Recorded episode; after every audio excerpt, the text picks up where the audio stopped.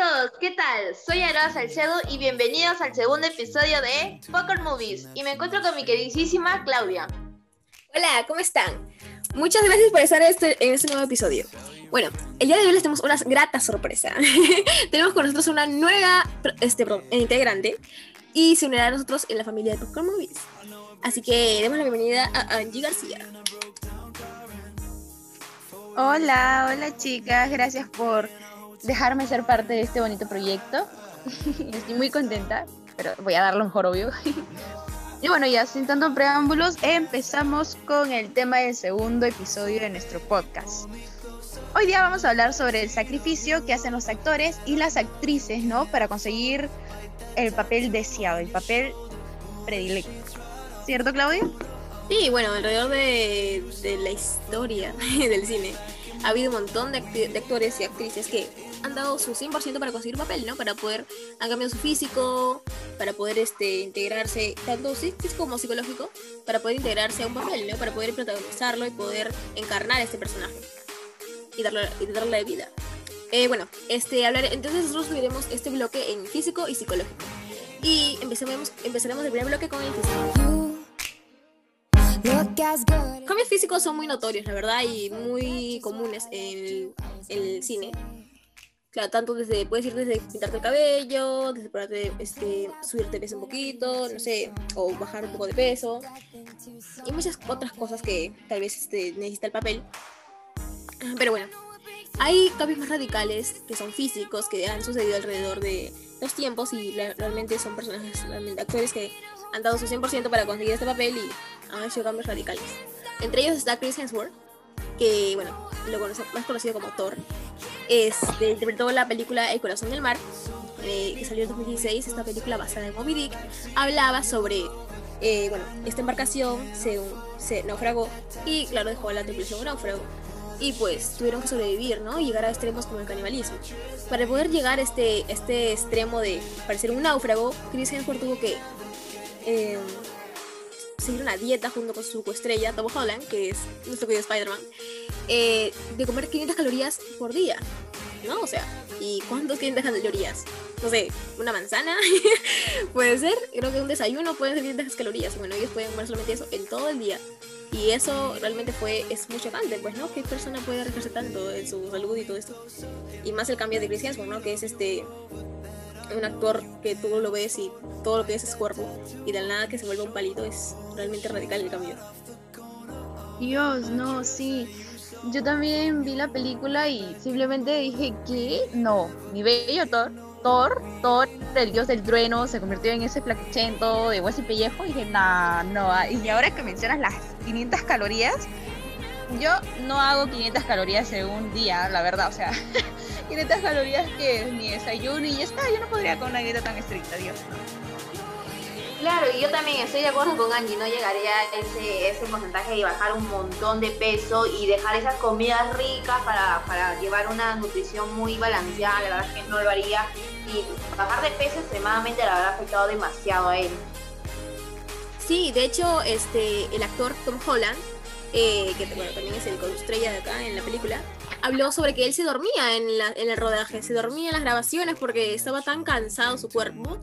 Además de que todo el set ellos estaban de mal humor en todo momento, pues claro, uno se pone de mal humor. Yo por lo menos cuando, cuando no como este, un prolongado tiempo, me muero de hambre y eso me pone de mal humor y todo el mundo lo quiero muy lejos de mí.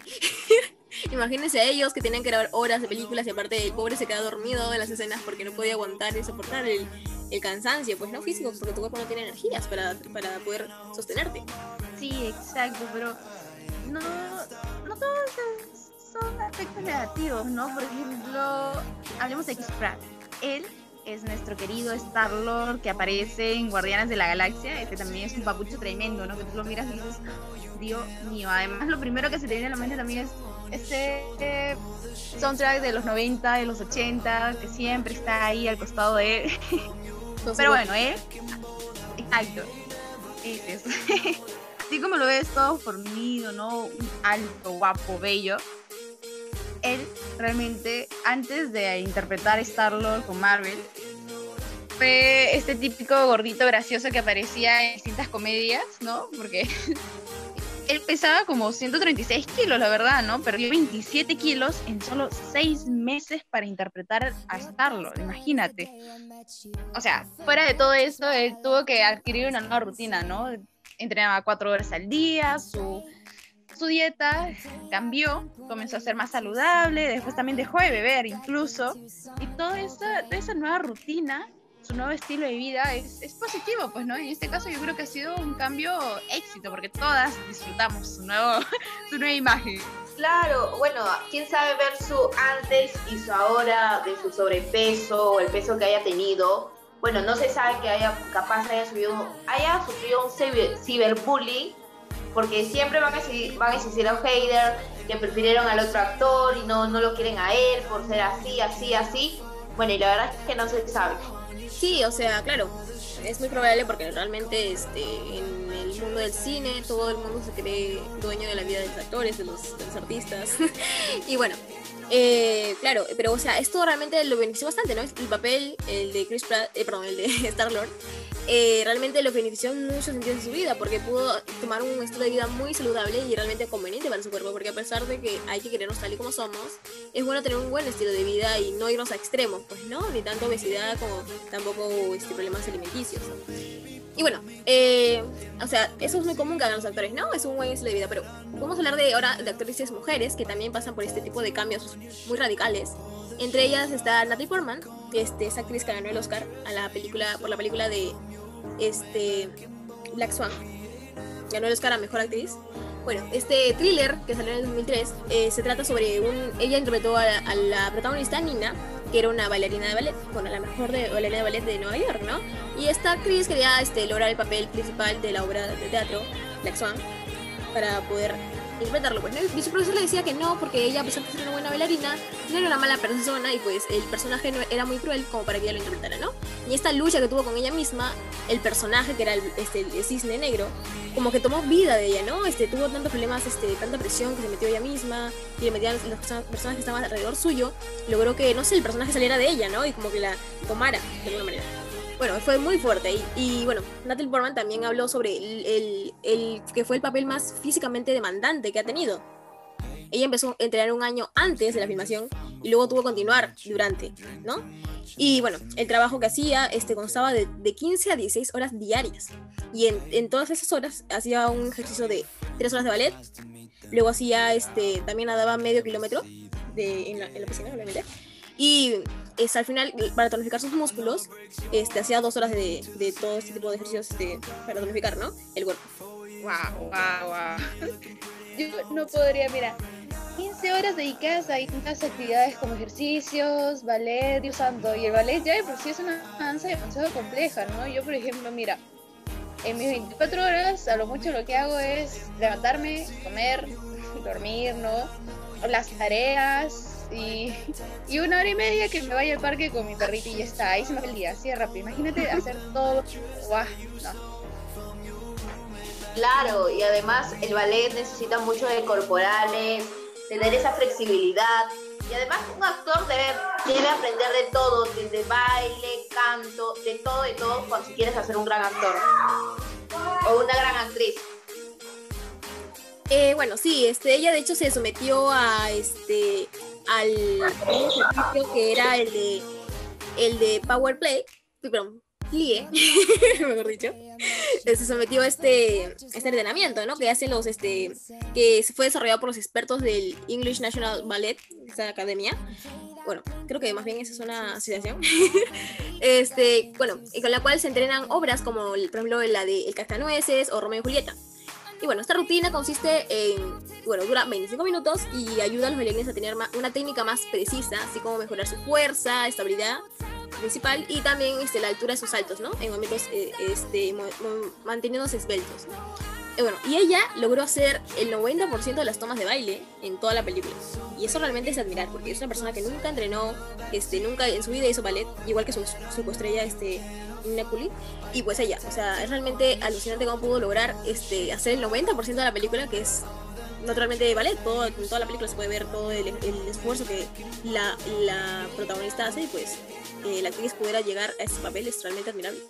Sí, la verdad es que sí, porque tanto esfuerzo, Dios santo, y el ballet ya por sí tiene, estigmas, ¿no? De que la mujer o el bailarín tiene que tener un cuerpo tonificado y también por, por- porque el, el baile te lo, te lo pide, pues no es un requerimiento. Por ejemplo, lo que mencionaba Aroa de la flexibilidad también es necesario para eso del ballet, pararte de puntas y sostener todo eso con las, con las puntas de tus pies. Ay, Dios santo, yo de solamente imaginarlo me canso, me canso de solo pensarlo. No, no es que sea flojo, es que es mucho trabajo.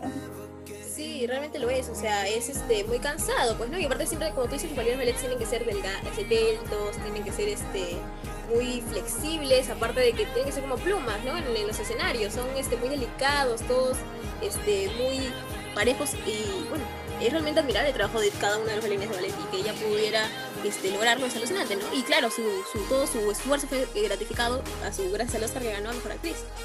Y bueno, tenemos otras actrices, ¿no? Exacto, justamente eso te iba a mencionar, Claudia, ¿no? Ahora, chicas, porque por ejemplo, eh, el cambio de Natalie Portman fue ¡guau! para recompensado y al final también le abrió nuevas puertas, ¿no? Porque ya puede, puede poner su currículum de que sabe ballet. Nadie le va a decir que no. Pero bueno, eh, otro caso también que para mí no es que sea negativo, solamente que yo siento que ya es demasiado, es un extremo brutal, ¿no? Por ejemplo, como es el caso de Lily Collins, que es esta chica que aparece en Love Rosie, no sé si se acuerdan de ella. Sí, esta actriz tan hermosa. Sí, sí, sí, la conozco.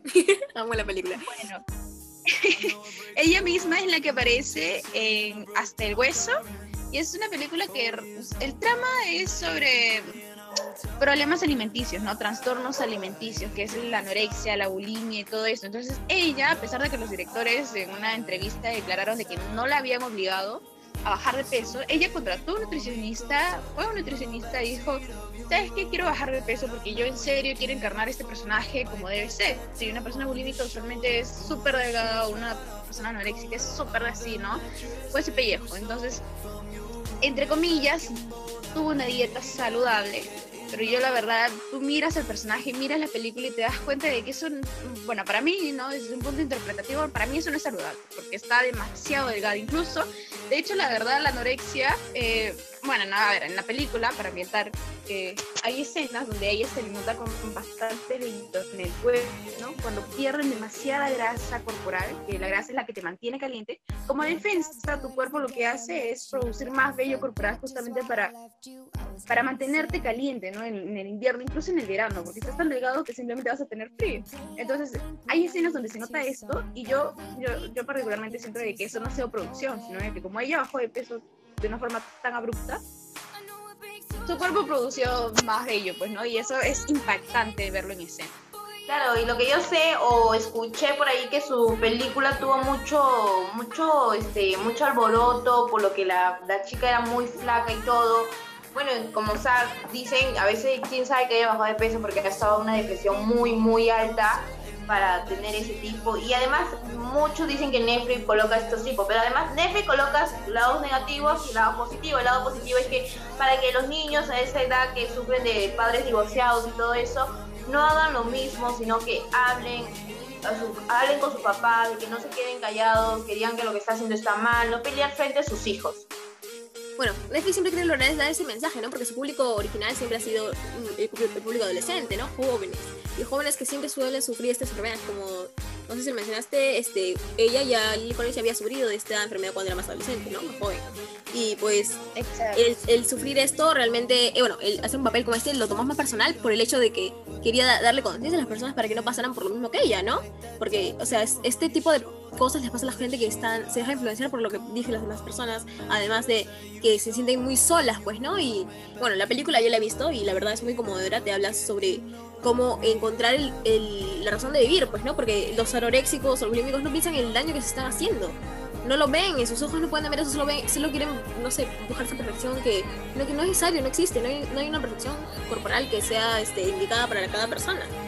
Solo hay que estar saludable, pues, no es lo más importante. Y por eso creo que este, esta película trata de motivar a las personas a que, este, que bueno, que sigan con sus vidas. Igual que la, la serie esta que sacaron de, de Razones porque también de Netflix, que habla de casos de acoso, ¿no? Siempre trata de tratar estos problemas que aunque son muy este, tabú, siempre son, son reales, son muy reales en, todas las, en toda la juventud, en todo el mundo. Como tú dices, Claudia, ¿no? a pesar, yo creo de que este tipo de películas está bien que Netflix, Netflix produzca, ¿no? Este tipo de películas, contenido, porque, bueno, a pesar de que la película fue demasiado criticada porque pensaban de que Netflix realmente estaba tratando de influenciar, dar malos ejemplos a nuestra, a, nuestra generación, porque nosotros seguimos siendo jóvenes. Ah, pero bueno, creo que está bien, ¿no? Esa es mi opinión. Ante todo esto no existe solo lo físico, también ahora hablemos sobre lo psicológico que pasan los actores y actrices para llegar a un papel muy importante, como es el ejemplo de Joaquín Phoenix, que el actor que interpretó a, a Joker, o, es decir a Guasón, bajó extremadamente de peso, solo comía dos veces al día, con pocas calorías. En la entrevista, además en la entrevista dijo que que él no quería hablar sobre su peso, de cómo lo bajó muy rápido, porque hay personas que lo ven y no quieren que llegue, que, que tengan un desorden alimenticio o que se hagan daño. Es por eso que hasta el actor comenzó a ver este videos de personas que sufrían de risas patológicas y todo esto. Todo lo que tiene que llegar un actor para ocupar un papel muy importante. Pero todo esto Joaquín hizo una de las mejores actuaciones que vi en la historia del cine. Y todo esto, todo esto de lo que le, de las patológica, sobre su bajo de peso, le afectó demasiado a su mente. Sí, em, claro, sí, sí, obviamente, este, eso es todo claro, porque la risa obviamente es lo que caracteriza al personaje del Joker, o sea, su risa es tan enferma de alguna manera, tan maquiavélica de alguna también otra manera, este, hace que este sea este, este, esto, que lo resalta de todos los demás villanos, ¿no? A pesar de que está, que es un villano y que es un asesino en serie, un asesino sí sin a sangre fría, es este un personaje que es de alguna manera querido por el público porque, no sé, tiene un tipo de, de, de forma de ser única que lo hace especial y lo hace difícil de interpretar para los actores. Claro, y además él interpretó un personaje muy complicado. Hasta le dijo al director que lo viera cómo se reía con ese dolor, de risa de dolor. Exacto, pero ay Dios mío, no sé, yo me pongo a pensar en todo lo que ha tenido que pasar este chico, ¿no? Para hacer, meterse al, al, al, personaje. De hecho, Claudia y yo fuimos a ver el Joker al cine y fue, salimos de la sala como, uff, no, claramente en otro lugar. Simplemente fue demasiado, demasiado buena. Y, no sé, hay escenas que realmente te impactan y, es lo que él quiere transmitir al final, pues, ¿no? Pero yo me pongo a pensar de que el trasfondo de todo eso, todo lo que él ha tenido que pasar, todas las horas de ensayo, estudiar al personaje, realmente, eh, porque el Joker en sí es un personaje muy complejo, ¿no? Entonces, yo creo que sí le ha quedado ahí ciertas secuelas de esto, porque es difícil interpretar a un psicópata, porque yo creo que es eso, es un asesino. Claro, yo también vi la película, verdad la película me hizo llorar, me hizo reír y entender el dolor de una persona con discapacidad ser rechazada, porque es horrible que te rechacen, que nadie se quiera juntar contigo y se burlaran y se burlen de ti. Y además, este Joaquín Fogni con el director se merece el Oscar por una gran interpretación que hicieron en la película. sí, o sea, al final sí lo lograron, pues, ¿no? Y, ganaron la película del año pasado, ganó a Mejor Producción y también a Mejor Actor, que es el Oscar y también el Globo de Oro, así que sí. Sí, este, ha sido muy premiado por todo su esfuerzo, ¿no? Este, bueno, el personaje, como dije, el personaje de, del Joker es un personaje muy difícil de, interpretar, ¿no? Bueno, tenemos otro ejemplo, que es el, más reconocido y el más aplaudido hasta la época, es el de Heath Ledger, este actor que interpretó este Corazón Valiente y también este la película de este Escondidos en la montaña. Este ah, en la película de Batman El Caballero de la Noche, él protagonizó esta película y hizo del Némesis eterno de Batman, del Joker. Y bueno, esta, este personaje realmente lo consumió por interpretar al Joker. Eh, este, no sé, él lo consumió demasiado, ¿no? Porque este tipo de actor siempre es un actor de método, ¿no? Heath Ledger siempre ha sido un actor de método y que siempre se involucra en algún personaje y hasta no ser lo suyo, no, no, este, no, no se siente satisfecho, ¿no? Y bueno, para crear el personaje, tú, este, se encerró por seis semanas para desarrollarlo. Y bueno, él decidió que el Joker debía ser un, un asesino psicópata a sangre fría. Y bueno, este, sus amigos más cercanos dijeron que él, para lograr un personaje así, tendría que volverse como ese personaje. Su actitud y todo. Y él nunca ha sido una persona así. Todos sus conocidos decían que era una persona muy buena, muy gentil, muy buenachón, y, pero era un personaje tan cruel y tan, tan desalmado. Fue como volverlo lo opuesto, ¿no? A pesar de que se aplaude la versatilidad, es muy duro, ¿no? Y tal vez no, no pudo controlarlo. Yo creo que cualquiera, ¿no? Porque, o sea, como mencionas, mira, te pongo un ejemplo muy simple. Nosotros hemos estado encerrados como que tres, cuatro meses por la cuarentena. Entonces, yo, o yo en ese, en ese tiempo de encierro simplemente quería cerrar la laptop, tirarla por la ventana, irme a mi casa a cualquier lugar y decir, ya, hasta aquí, hasta aquí, estoy harta del encierro. Y eso que nosotros hemos tenido esto del apogeo tecnológico, pues, ¿no? Pero, ay, o sea, imagínate él que se ha encerrado seis semanas sin comunicación, sin nada de esto. Entonces, qué frustrante debe ser, ¿no? Que, ay, yo, no, podría, yo estaría ya loca también. Más, y además los niños ahorita que están en clases, eso les aburría porque hay personas que les gusta salir y distraerse, porque eso es lo, eso es lo que tenemos que hacer, distraernos, pero por eso la pandemia no lo podemos hacer.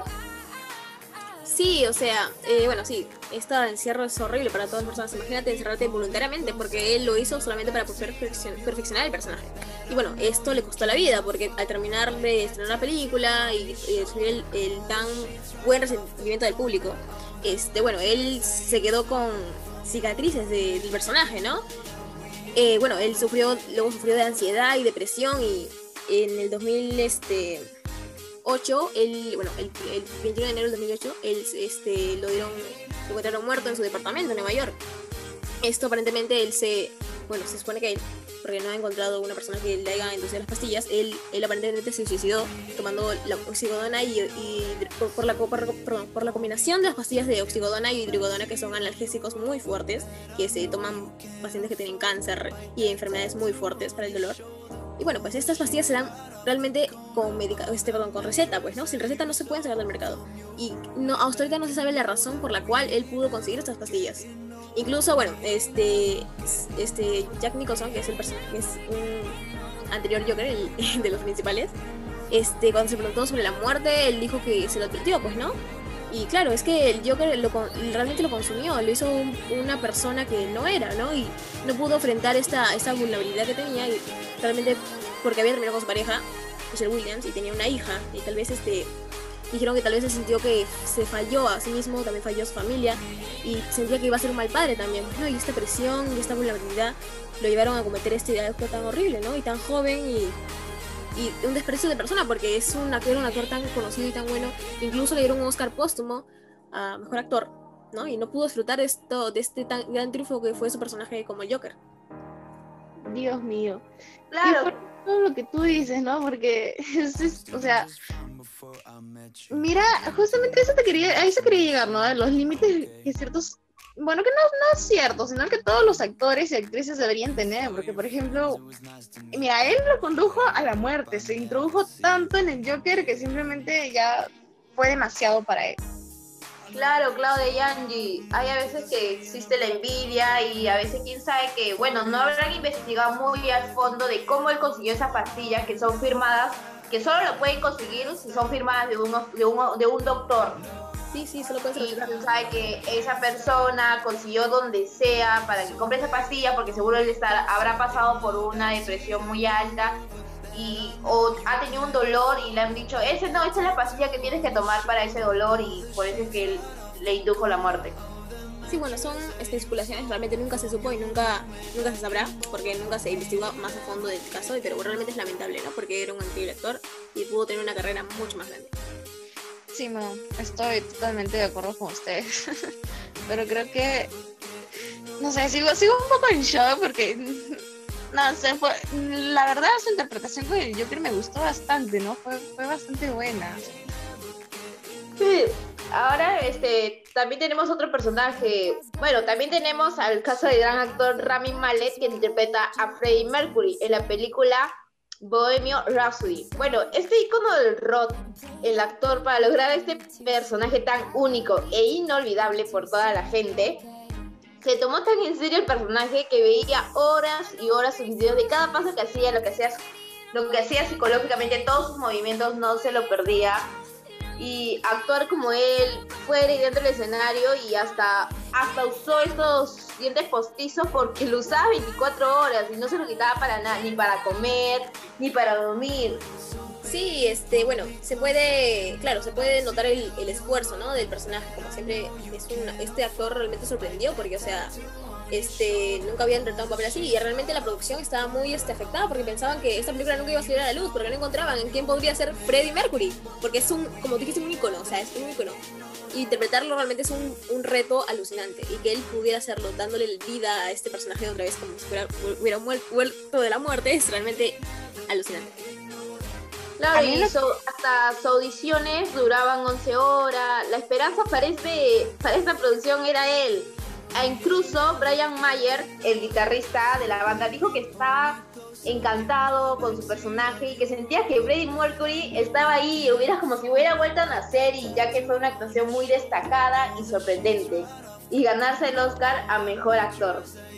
Bueno, quería ser como él, hacía de todo, para parecerse a él y lograr que le salga tan natural, aunque a veces tenía miedo que no le salga tan real y ser digno llamado Freddie Mercury, como a todo el mundo que nos gusta actuar de un actor muy importante y ser llamado como él. Es por eso que muchas personas dijeron que Freddie Mercury se había metido a su cuerpo de él, porque todo, todo, todo, todo, todo le salía muy parecido a él.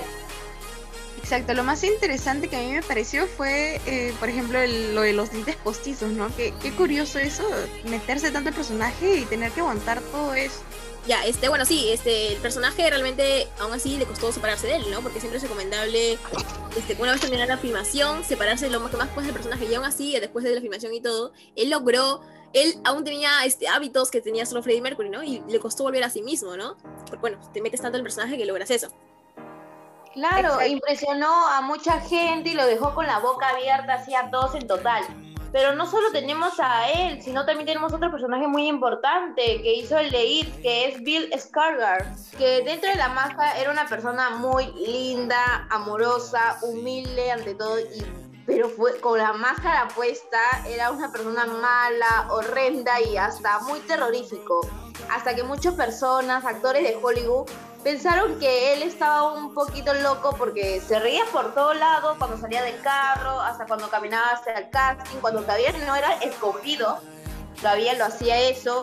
Y la verdad es que él dijo que lo de la risa en el auto no fue un, un ataque locura. Dijo que camino a casa iba practicando sus risas. Incluso después de bajar del auto, cuando tuvo que caminar, se seguía haciendo la voz del payaso y caminaba como como uno. Él dijo que no era raro ver a alguien así en Hollywood, ya que los varios actores abundan ahí. Exacto.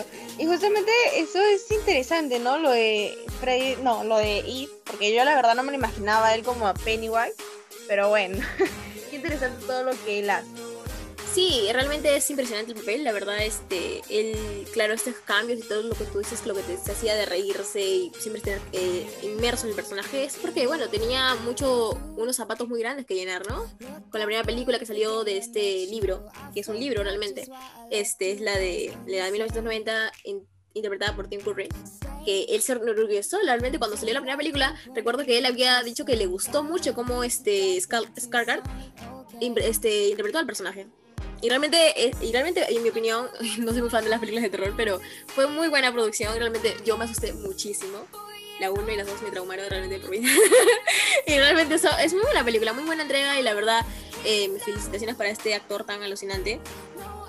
Que, bueno, claro. de todo el esfuerzo Ustedes, si no saben, él hasta se puso prótesis en la mejilla para parecerse más al actor. Sí. las cosas que hacen estos, ¿no? Estos personajes para, para llegar a ser iguales, Dios santo. Claro, en algún momento de su vida, esto, todo esto le puede afectar a su mente.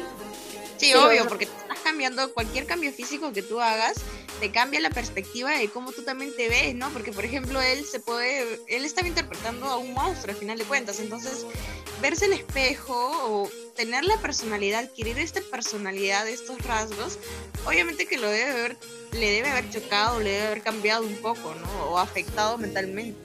Sí, este, claro, obviamente el, cambio este radical que ha hecho para interpretar el personaje, no salir como dijo Aroa nunca de personaje, ni fuera de las filmaciones, ¿no? Y volver a ser una persona normal es eh, le cuesta, ¿no? Incluso el doctor creo que también confesó que le costaba este, verse a sí mismo, ¿no? Y tenía muchos problemas con sacar, salir del personaje muchas veces. Pero claro, son riesgos que ellos toman por, por el esfuerzo que, se, que hacen. Claro, y no, no, no, se- no nos ponemos, no nos podemos negar que es un excelente actor, ya que interpretó muy bien al personaje de Pennywise, y nadie lo pudo ver hecho mejor que Bill Skarsgård. No es que exagere, pero la verdad, este merece un premio Oscar. Aroa le da Oscar a todo el mundo. Todo. De hecho, sí, de hecho, le vamos a mencionar que Rami Malek ganó también el Oscar por su interpretación a mejor, y ganó al mejor actor y la producción también ganó el mejor, la mejor película. bueno, sí, este, bueno, para ya cerrar este bloque, y bueno, concluimos con que Ah, obviamente es este todo el esfuerzo psi- psicológico también que se crea, pues, ¿no? Que los actores realmente se inmersan todo el personaje y a veces es muy este duro para ellos salir y eso les cuesta mucho, ¿no? Como en el caso de Hitler, la vida. sí, demasiado fuerte. De hecho, creo que resumiendo todo lo que hemos hablado hasta ahora del podcast, es yo mantengo mi posición, ¿no? Por ejemplo, yo siento de que los los actores o los que se dedican en general a la actuación deberían mantener límites o tener ciertas fronteras que no deberían cruzar, ¿no? Porque, por ejemplo, físicamente puede terminar, no sé, pueden afectarlo como a Lily Collins, porque Lily Collins también sufrió de anorexia y bulimia durante un tiempo, entonces, no sé, yo siento que ya bajar de peso a tal punto es per- perjudicarte a ti, ¿no? Y mentalmente puedes terminar como el último Joker que mencionó Claudia, ¿no? Es demasiado brutal. Entonces yo creo que son límites que no se deben traspasar. En mi opinión, yo creo que todo- todos los actores y además el director se debería preocupar más de sus actores, sus actrices.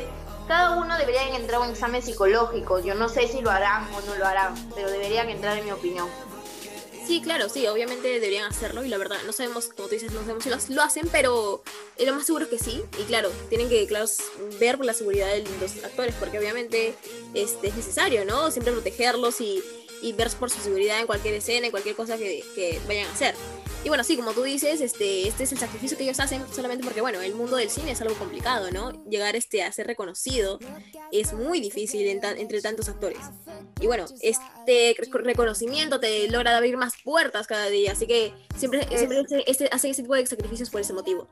Y bueno, eh, sí, para concluir el capítulo, pues no, estamos, es, es muy admirable ese trabajo que hacen los actores y realmente esperamos que hayan disfrutado este capítulo y que hayan disfrutado cada información que le hemos, le hemos, brindado y bueno, que piensen un poco más, ¿no? En, en lo increíble que a veces es un- eh, tomar un personaje y lo difícil que puede ser, ¿no? Y admirar mucho el trabajo de este. Baches que puedes encontrar ¿no? en el camino de la interpretación y la actuación. Sí, bueno. ok, bueno, eso sería todo por hoy. Disfruten mucho y bueno, estaremos acá con el siguiente Que capítulo. el tercer episodio de Poker Movie porque me va a encan- le va, les va a encantar. Sí, espérenlo con ansias. Bueno, gracias por acompañarnos y bueno, tengan buena vida. Cuídense.